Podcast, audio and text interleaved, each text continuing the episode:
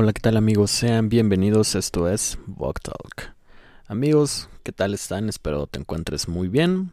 Eh, yo soy Juan, o Sargo, como prefieren, y te saludo una vez más en este nuevo episodio de tu podcast del inexpertismo Talk. Recordemos que Talk es un podcast del inexpertismo. Aquí todo todo se hace de esa manera. en fin, eh, espero se encuentren muy bien amigos, espero que tú que vas de camino a tu casa, o tú que vas de camino a tu trabajo, o tú que simplemente estás descansando y quieres escuchar algo para entretenerte, estés excelentemente bien en estas fechas decembrinas, en esta víspera de la Nochebuena. ¿no?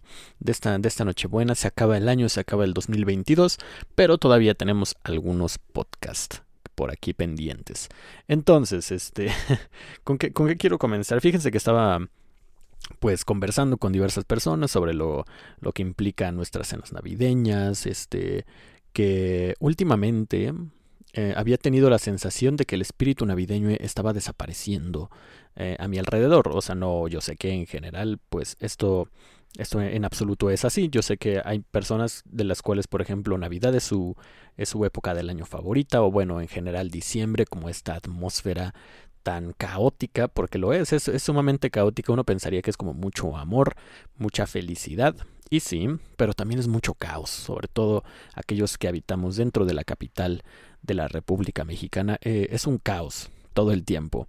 La gente a veces se toma la Navidad demasiado en serio también. Y entiendo que todo el mundo esté apurado, todo el mundo quiere dejar el trabajo en, el buen sentido, hablando acerca de que quieren ir a, hacer sus compras, hacer sus preparativos, salir de viaje, no sé, terminar pendientes, empezar a hacer cosas. Entonces la ciudad es un caos. La ciudad siempre lo es, pero en diciembre en especial, sobre todo lo que es esta semana previa navideña y la posterior a Año Nuevo. Creo que en Año Nuevo no tanto, pero pues también hay como mucho caos. No sé si ustedes hayan respirado, hayan percibido o hayan sido parte de este caos en algún momento o lo hayan sufrido. Pero wow. No lo sé amigos. Entonces yo, yo decía que el, el ambiente navideño a mi alrededor había estado desapareciendo porque no ha habido como muchas posadas a mi alrededor. No he visto eh, tantas casas adornadas, no, no sé, solo, solo no lo sé, ya saben, este, solo no lo sé, ya saben qué, qué, qué frase tan extraña. Había estado respirando demasiada Navidad en otro tipo de ambientes y eso siempre viene con una nostalgia, ¿no? Viene con una nostalgia. Normalmente pensamientos de cierre de año, normalmente pensamientos reflexivos, normalmente da una cierta emoción para con los demás. A lo mejor hay gente que se pone como muy amable, hay gente que trata de sanar, hay gente que aprende a pedir perdón y hay gente que a veces no lo sabe hacer, ¿no?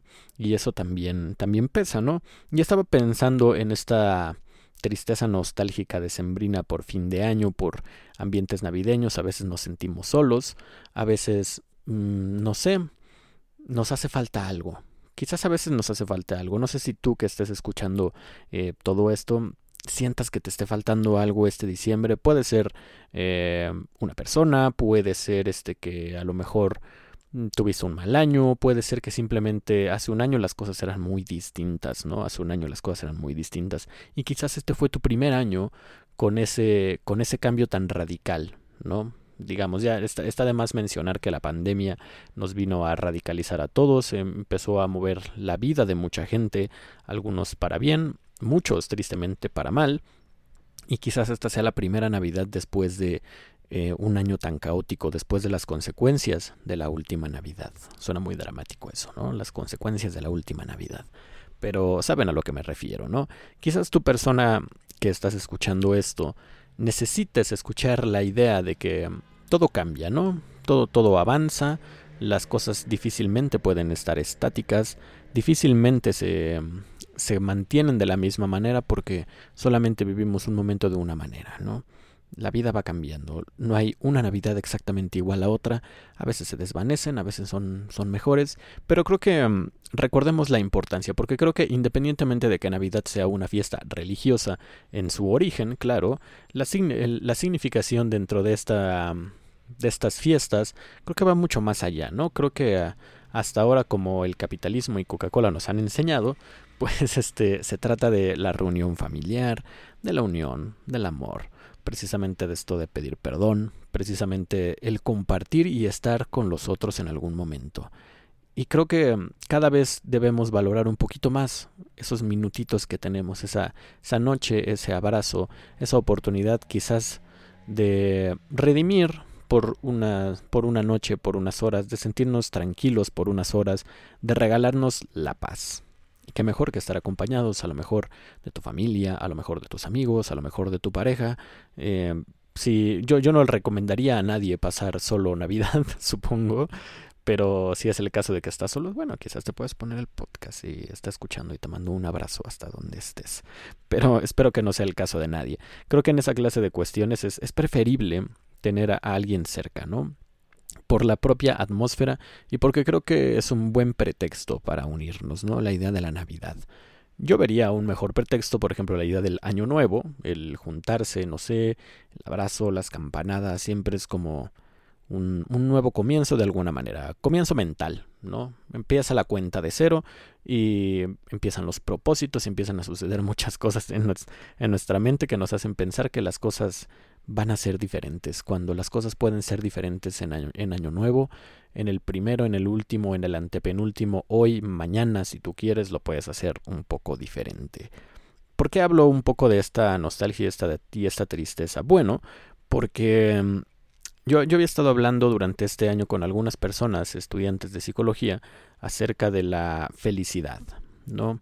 No explícitamente sobre oh, qué es ser feliz, no, no, no, no, no. No exactamente eso, sino hacia, hacia esta positividad tóxica, ¿no? Em, es muy extraño, amigos, que en esta época, uno a veces cuando cree que, que las cosas han cambiado, que a veces este, los discursos se han transformado, que aprendemos a entender y a empatizar un poco más con los demás, pero al mismo tiempo he notado ciertas cosas, ¿no? O sea, y ustedes quizás me puedan decir si estoy o no en un error, ¿no? Eh, la felicidad se ha convertido casi en una obligación. Hemos aprendido a juzgar a quienes están tristes sin saber por qué. ¿A qué me hace este ¿A, qué me refiero? Y, no, y no, no por la idea de que, ah, pinche vato triste o la depresión no existe o no, no, no, no, no. No voy hacia allá. Sino que ahora se ha cambiado el discurso un, un poco más hacia la empatía y un poco más hasta esa, a esta, esta idea de sanar, ¿no? sanar eh, a nuestro ritmo, este, sanar de manera feliz y vivir felizmente aprendiendo inmediatamente algo nuevo. Y esto para mí es también un, mensaje un poco mm, contradictorio entre sí. Si bien es importantísimo esta parte de que todos aprendemos a sanar, y aquí creo que lo he mencionado muchas veces, todos aprendemos a sanar y todos tenemos procesos de manera personal y todo eso nos puede llevar o mucho tiempo o muy poco tiempo, ¿no? Como, como, te puedes sentir a lo mejor muy bien dentro de una semana y para ti eso fue tu proceso, como te puedes sentir quizás mal a lo mejor no todo el tiempo triste, pero a lo mejor te puedes llegar a sentir mal por alguna cuestión, eh, un año, ¿no? Por, por, por mencionar algo, porque a veces hay años que en general son una mierda. No sé ustedes, pero yo he tenido años donde he dicho, ok, este año definitivamente fue muy malo en términos generales, ya quiero que se termine. Ahí también radica la magia del año nuevo, pero este es un episodio navideño, no de año nuevo, todavía, ¿no? En fin, ¿a qué me refiero con esto de la sanación obligatoria? Siento que ahora la empatía y la manera en que presionamos a las personas es como de no, no, no, no puedes estar triste, necesitas sanar, necesitas sanar y necesitas hacerlo de esta manera. Aquí va un mensaje un poquito que puede ser polémico incluso dentro de mi propia opinión, que no es que sea muy polémica, pero saben a lo que me refiero. Eh, la terapia no lo es todo, amigos.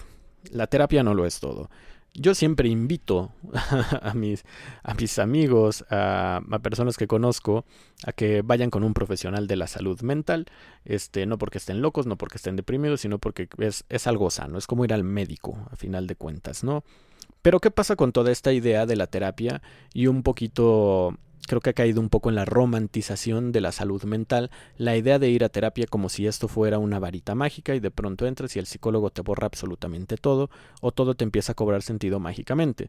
Y no, no, no, no, y probablemente en, mis escuchas o puedas conocer a alguien que haya dicho yo fui al psicólogo y no me gustó o no me funcionó. Y tú dirás, pero ¿por qué? Si esto se supone que es algo bueno, si es como ir al médico. ¿No? Se supone que estoy sanando mis problemas y estoy buscando mi ayuda. ¿Qué está pasando? Aquí va, aquí va la, mi premisa. La terapia no es para todos y la terapia no es el único camino para encontrar una salud o estabilidad mental. ¿Ok? Entonces, creo que si bien siempre es algo recomendable, veo también muy válido que alguien deje su proceso porque no es su manera de llevar las cosas. ¿Por qué? Porque ahora el discurso es vayan a terapia, vayan a terapia, vayan a terapia. Y eh, yo he sido parte de ese discurso y probablemente lo siga haciendo, pero puedo entenderlo de otra manera, en el sentido que es un no es solamente ve a terapia, ve a terapia, ve a terapia, y todo va a desaparecer y vamos a presionarte. ¿Por qué? Porque ahora se soluciona de esa manera. No, no, no, amigos, no. A lo que yo quiero llegar es que la solución de problemas de emociones, un sanamiento emocional, digamos, la manera en que nosotros suturamos nuestras heridas, aparte de ser un proceso no, no, no lo considero individual, pero casi, un quizás 90% de trabajo individual, este, y si bien un profesional de la salud mental nos puede ayudar a suturar estas heridas, hay veces donde el proceso simplemente no es así. Hay veces donde simplemente no funciona así. Y no tiene que ver tanto con si la terapia es buena o mala, sino que cada persona tiene su particularidad dentro de las emociones. Tantos acontecimientos, tantos sentimientos, tantas buenas o malas experiencias, que es difícil también creer que a todo el mundo le va a funcionar ir a terapia. Y ojo, las terapias son personales y son muy diferentes, pero yo creo que esta idea del ve a terapia eh, entra en una nueva presión. Es como decir vete a viajar o algo así, ¿no? Para empezar, la salud mental es muy cara ya deberían saberlo. La ayuda psicológica es muy cara y la ayuda pública a veces no es mucha o no es muy accesible o no es exactamente lo que las personas necesitan, ¿no? En, cierto sentido también es un lujo. Es, es, de locos pensar que la salud en general a veces se convierte en un lujo o es un lujo estar sano en muchas cosas, ¿no? Es como ir al nutriólogo, ¿no? Es, uno pensaría que esa clase de servicios deberían ser públicos, gratuitos y, al acceso de absolutamente todos, pero no es así, ¿no? Es un, es, un, es un gasto innecesario. Bueno, no, no innecesario, es muy necesario, pero digamos no indispensable. En fin, este, qué loco que la salud sea un lujo en, en, estos lugares, ¿no? Sobre todo, no voy a decir en el país porque puede ser casi en el continente, ¿no? La, la salud es, es un lujo. Y no, no sé, bueno, es un lujo, creo que todos estamos de acuerdo. Pero entonces, volviendo un poquito al tema, eh, la felicidad se ha convertido casi en una obligación. Como si todo el tiempo debiésemos estar felices, o de menos no tristes.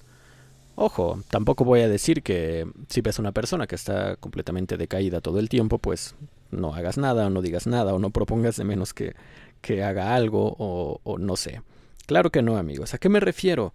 A que dentro de nuestras particularidades emocionales hay una, hay una infinidad de variantes que nos llevan a sentirnos de una manera que como espectadores no podemos comprender.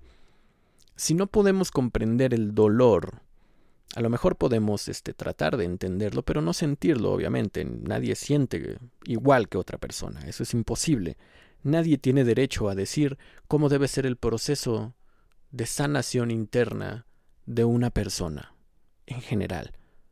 Es como, no sé, si te metieran un golpe y luego tú metieras otro golpe pensando que la otra persona le va a doler exactamente igual que a ti.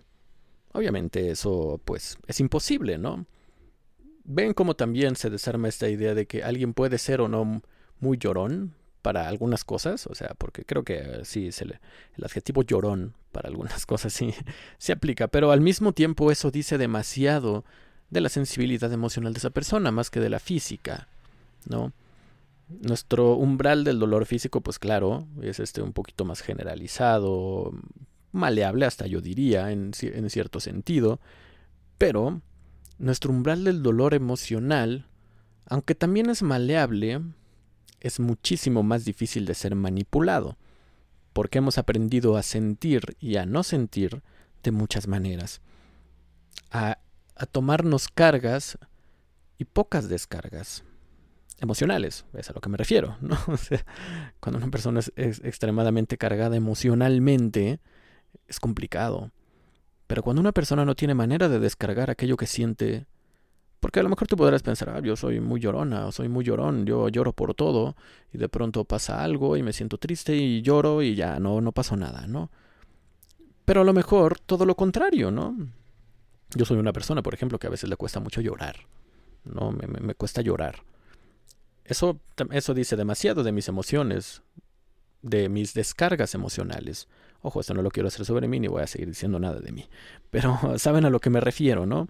Entonces, si ni siquiera lloramos al unísono, claro, a excepción de situaciones en específico, pero incluso dentro de nuestros duelos hay diferentes etapas, ¿no? Todos conocemos las etapas del duelo, e incluso dentro de nuestros duelos respetamos el sentir de otras personas como como si solo en la fatalidad deberíamos respetar la manera del duelo e incluso a veces se nos hace ridículo la etapa de duelo. No ridículo en el sentido de sí mismo, sino ridículamente larga o ridículamente corta. Es extraño. Ya ven que ya habíamos hablado en, otro, en otros episodios esta idea de los extremos. No puedes ser extremadamente feliz y no puedes ser extremadamente triste, porque si eres demasiado feliz algo tramas, todos lo sabemos. Nadie es demasiado feliz. Nadie externa la felicidad de la manera que, cuando uno lo detecta de manera falsa, cree que se ve. ¿A qué me refiero? Aquel que finge que es feliz cree que la felicidad se ve de una manera y cuando es feliz no tiene nada que ver. Uno externa la felicidad sin notarlo. Uno solamente es feliz. No sé si sea un sentimiento, sé que es una manera de estar. Puedes estar feliz en un momento, recordar que eres feliz. Puedes quizás pensar que se puede planear el ser feliz, pero creo que no. Y si al planear ser felices es imposible, es simplemente un estado, y obviamente nadie tendría problema con que alguien sea feliz. Pero ¿por qué solamente la, la, la idea positiva es la que no nos hace ruido? ¿Por qué? Si no planeamos nuestras emociones eh, in extremis, es decir, si no planeamos ser sumamente felices y simplemente somos o nos damos cuenta en algún momento que somos felices, ¿por qué tendríamos que limitar la idea de sentirnos tristes en algún momento o enojados. Contenemos nuestras emociones. Eso es algo positivo para la convivencia social, claro, pero no estamos hablando de convivencia social. Estamos hablando de sentimiento interno. Es decir, si yo estoy enojado, puedo estarlo. Quizás no mucho tiempo porque ni siquiera es algo sano, pero tengo derecho a esa descarga. Tengo derecho a estar molesto. Claro, de manera sana. ¿Cómo es un enojo sano? Bueno, pues no dañando a un tercero, no haciendo estupideces, no diciendo cosas de las cuales nos podemos arrepentir, porque es un no digas algo cuando estás extremadamente feliz, ni cuando estás extremadamente enojado. Triste quizás no importa, porque nadie se toma en serio una persona que está sumamente triste, ¿no? Bueno, está tristeando, ¿no?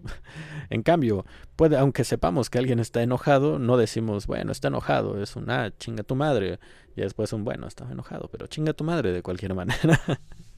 o estaba de buenas y no, y, y si estás de buenas es peor, porque Nadie dice como de, ah, bueno, estaba, estaba demasiado de buenas y por eso lo dijo. Jamás he escuchado eso, ¿no? Jamás he escuchado, ah, solo lo dices porque estás de buen humor. O solo me prometiste aquello porque estabas de buen humor.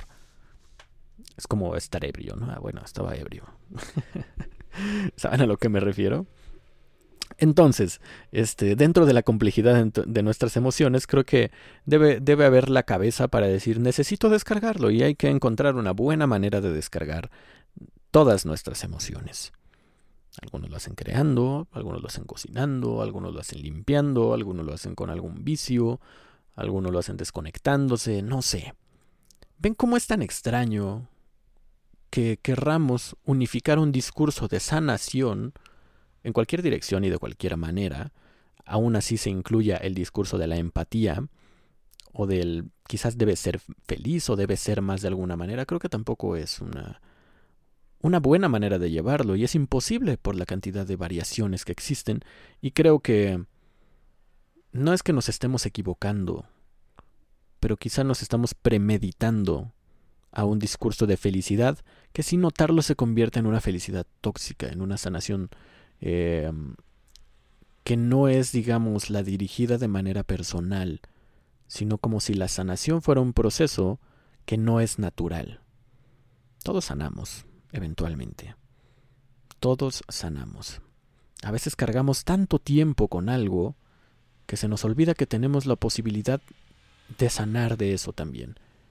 Y cuando ya no tenemos esa carga encima, estamos pensando en cuando la teníamos, seguimos hablando de ella, la seguimos mencionando como si estuviera fantasmagóricamente ahí. ¿Saben a lo que me refiero?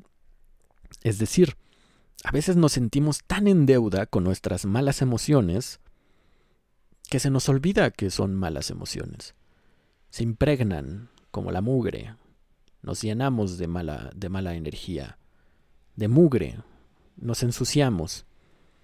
Nos ensuciamos tanto que nos olvidamos de la posibilidad de poder estar limpios de nuevo, de poder vivir sin eso, porque estamos tan acostumbrados a que las cosas en algún momento funcionaron de alguna manera y ya no, que es imposible pensarlo de otra forma. Es extraño esto, ¿no? Sobre todo cuando nos tenemos que deshacer de algunos vínculos. Eh, quiero aprovechar este episodio para hablar este de este tema de cómo deshacernos de los vínculos, ¿no? Y a veces lo difícil que es deshacernos de los vínculos. Es complicadísimo. Complicadísimo, sobre todo si son aquellos de que llevan mucho tiempo. A veces nos damos cuenta y nos detenemos y decimos, ¿por qué sigo manteniendo esto? Puede ser con personas o puede ser con un vicio, puede ser como lo que sea, ¿no? Pero se vuelve eso, se vuelve como un vicio. Que por momentos, claro, está muy bien, pero todo el tiempo, todo el tiempo y te terminas enfermando. Te terminas enfermando de algo. El cuerpo no es tonto, el cuerpo sabe y se siente enfermo de alguna manera, ¿no? Pero a veces creemos que merecemos estas malas emociones, creemos que merecemos vivir con esta carga, con esta deuda, me gusta pensarlo como si fuese una deuda, sentirnos en deuda, a veces hasta con nosotros mismos, y creemos que merecemos tantas cosas porque siempre ha sido así o porque nosotros en algún momento fuimos, quizás dentro de nuestro propio juicio, malas personas. Me va mal porque yo hice tal cosa mal y a veces dejamos pasar tantas cosas para con otros que con nosotros no. Es decir, nosotros nos podemos golpear una y otra y otra y otra y otra vez. Jamás se nos ocurriría si quise rasguñar a esta carga hablando metafóricamente, ¿no? Claro. Pero recordaremos aquella lágrima que soltó la carga hasta el último de nuestros momentos y nos crucificaremos y nos flagelaremos todo el tiempo. Es que yo en algún momento ah, pisé como si hubiésemos pisado un cachorro, ¿ya saben? como si hubiésemos pisado un cachorro. No, soy una mala persona. Pisé un cachorro. Y toda la vida, aunque el perro sea adulto, te ame y esté ahí y esté llenando de parásitos tu hogar, no, es que yo recuerdo que te pisé alguna vez. Casi, casi, me arrancas la mano el otro día queriéndote acariciar, pero es que yo te pisé alguna vez. ¿Saben a lo que me refiero? No sé si me estoy dando a entender o no sé si me estoy explicando de buena manera. El punto, amigos, es que no le debemos nada a nadie. Que no sean quizás este aquellos que estuvieron para, para con nosotros en más de una ocasión. En más de una ocasión, ¿no? No le debemos lealtad a ninguna carga. No le debemos amor por si alguna vez no dimos amor. No le debemos absolutamente nada a nadie. Si eres una buena persona, claro. Y si consideras tus hábitos emocionales, relacionales y de forma de vida de manera honesta. Las personas honestas nunca le deben nada a nadie. Quizá deben gratitud. Quizá deben amor como cualquiera. Nadie es perfecto a final de cuentas. No sintamos culpa por hacer lo correcto. No sintamos culpa por priorizarnos. No es ser egoísta hacer algo bueno por ti, cuando esto te llevará a un proceso de crecimiento. Crecimiento personal, crecimiento emocional, no hablamos de otro tipo de crecimiento. Algo que sabes que haces por las razones correctas jamás debería ser puesto en duda. Nunca. Nunca, aunque nos duela. A veces duele, normalmente duele. Es extraño que nos duela tanto hacer algo bueno por nosotros, ¿no? Quizás tú que estás del otro lado, temas tomar una decisión, quizás tengas que tomar una decisión, y te pueda parecer egoísta. Quizás tú que estás del otro lado, te enfrentaste a algo y cargas con una culpa extraña, aunque sabes que es lo correcto. Y si a lo mejor estás en esta encrucijada, te quiero decir, nunca hay una consecuencia negativa por hacer lo correcto en general, mucho más si es para ti. Atrévete, no tienes nada que perder. No te arrepientas de tomar buenas decisiones. Es que, ¿cómo, ¿cómo voy a hacer eso sin tentarme el corazón? Tienes que tentar tu corazón precisamente. Hablar y decirte con el corazón, hey, yo también te quiero mucho, me quiero mucho, me merezco esto. Yo también me merezco hacer mi propio proceso de sanación de la manera que si le parece al mundo egoísta, pues, pues seré egoísta entonces. No me convierte en egoísta acariciar y ponerme la mano en el corazón y apretarlo un poco, decir esto es por nosotros. Esto es por nosotros. También te invito a que si estás en época navideña y te quieres comprar algo, bueno, uno, piensa bien si lo necesitas. Dos, es un regalo. Y si es para ti, es un regalo a final de cuentas. Lo que quieras hacer. A veces también hasta nos cuesta regalarnos cosas. A mí a veces me cuesta regalarme cosas. y cuando es para otros no pasa nada. cuando es para otros no pasa nada.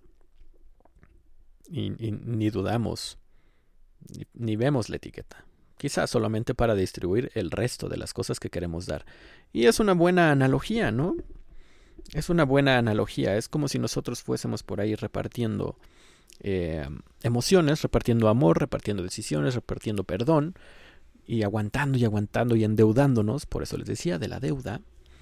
Y de pronto cuando quitas un poco para otros, no, es que cómo voy a hacer esto, esta persona, eh, necesito ser un poco mejor. Y cuando te das cuenta ya no tienes para ti, ya no tienes nada para ti, pero eres feliz de cualquier manera. Te da gusto. A uno le da gusto cuando ve a sus seres queridos, incluso a sus cargas. no hablando de personas como cargas, literalmente, ya no ese tipo de cargas. Saben a lo que me refiero. O sea, sí puede ser una persona, pero bueno, X. Creo que yo solito mis abuelas. en fin. Y de pronto te quedas sin nada o te quedas con tan poquito que puedes pasar frío, que puedes pasar hambre, que ni te acuerdas de ti. Hoy quiero que te acuerdes de ti, estaría bueno. ¿Has pensado en ti últimamente? De manera no, narcisista, claro. ¿Has pensado en ti? Si te sientes cansado, si te sientes desanimado, si los únicos momentos en que te sientes bien es cuando, no sé, no estás tú solo, ¿por qué no piensas un segundo en ti? Solo un momento, te lo mereces. Siéntate e invítate una cerveza o un ponchecito o un chocolate caliente o lo que sea que te guste para ti. Porque te lo mereces. Te mereces detenerte a pensar. Te mereces detenerte a sentir. Te mereces muchas cosas que a veces no crees que merezcas nada, pero te lo mereces. Quien es honesto no le pesa y reconoce lo que merece. Quien es egoísta en verdad no cree que merece lo que tiene. Merece otra cosa, siempre. Envidia, siempre... Cuando tienes mala energía, siempre crees que todo lo que tienes no lo mereces. Y jamás das gracias. Hoy quiero decir como mensaje navideño, yo creo que este episodio va a ser relativamente cortito, que te sientes un momento a pensar en ti y agradezcas.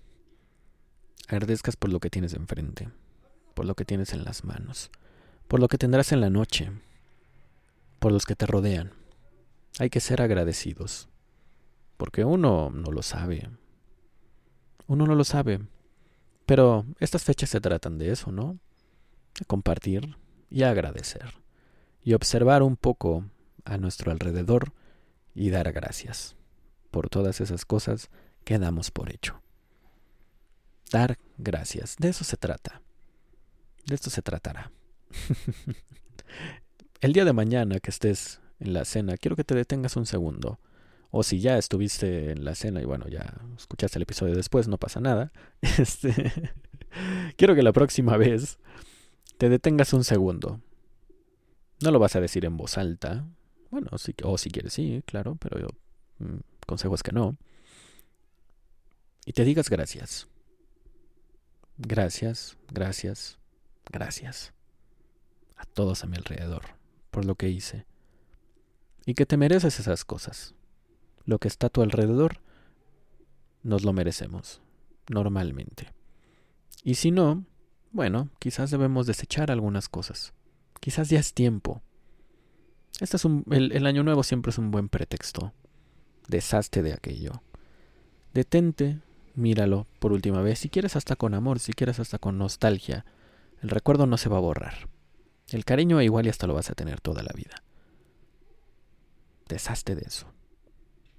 Te lo mereces. Te mereces. Acaríciate el corazón. No mal piensen. ok amigos, creo que hasta aquí voy a dejar este episodio. Los dejo con ese mensaje. Eh, espero todos y todas eh, cenen muy rico el día de mañana y tengan un buen recalentado y que en general tengan buenos regalos, tengan abundancia, tengan un suéter, tengan mucho ponche, tengan mucho ponche, sobre todo que tengan tranquilidad para estos días. Les deseo mucha paz, mucha tranquilidad. Suena súper hippie, ya lo sé. Pero les deseo mucha tranquilidad para estos días. Disfruten con quienes quieran disfrutar. Y quien no esté, pues no pasa nada no pasa nada. no piensen en, lo, en los que no estén, a menos que sea de buena forma. Piensen en los que estén y agradezcan por los que están. A lo mejor brinden por los que ya no. Todo con medida, claro que sí. Y bueno amigos, hasta aquí el episodio de esta semana. Espero les haya gustado.